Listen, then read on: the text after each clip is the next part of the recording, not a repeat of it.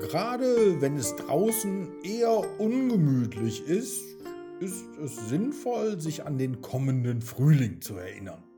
Und genau darum geht es in dieser Geschichte. Viel Spaß! Die Geschichte heißt Mia und der Frühlingsanfang.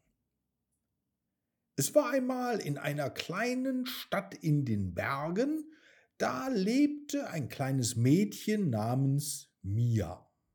Mia liebte den Wechsel der Jahreszeiten, aber ganz besonders liebte sie die Ankunft des Frühlings.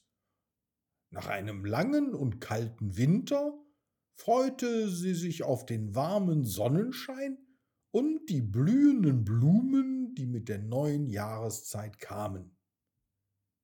Eines Tages wachte Mia auf und stellte fest, dass der Schnee endlich geschmolzen war und die Natur langsam wieder aufwachte. Sie rannte nach draußen, um die ersten Anzeichen des Frühlings zu sehen. Mia war ganz aufgeregt und voller Freude. Bald würde es wieder grün und bunt und schön und warm sein. Guten Morgen, Frühling, rief sie und wirbelte im Sonnenschein herum. Sie sah die Vögel, die in den Bäumen zwitscherten und flatterten, und die Bienen, die um die Blumen schwirrten, die zu blühen begannen.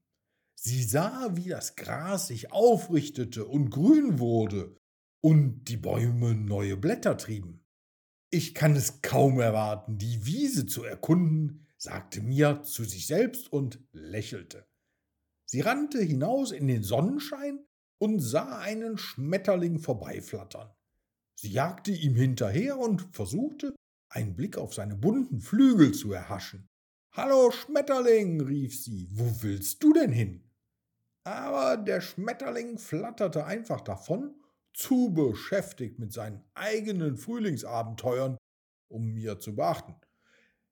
Mia setzte ihren Weg fort und stieß bald auf ein Kaninchen, das durch das hohe Gras hoppelte. Sie folgte dem Kaninchen und war gespannt, wohin es sie führen würde.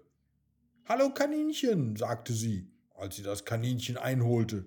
Wie heißt du denn? Aber das Kaninchen hoppelte einfach weiter, zu beschäftigt mit seinen eigenen frühlingshaften Aktivitäten um anzuhalten und zu plaudern. Mir machte das aber nichts aus. Es machte ihr zu viel Spaß, die Wiese zu erkunden, als dass sie davon enttäuscht war. Sie setzte ihren Weg fort, bis sie zu einem Bach kam, der vor sich hin plätscherte. Sie planschte im kühlen Wasser, spürte die Sonne auf ihrem Gesicht und die Brise in ihren Haaren. Das ist der beste Tag aller Zeiten, rief sie glücklich, während sie den Bach entlang hüpfte. Mia verbrachte den ganzen Tag damit, die Frühlingswiese zu erkunden und die Schönheit und das Wunder der neuen Jahreszeit zu bewundern.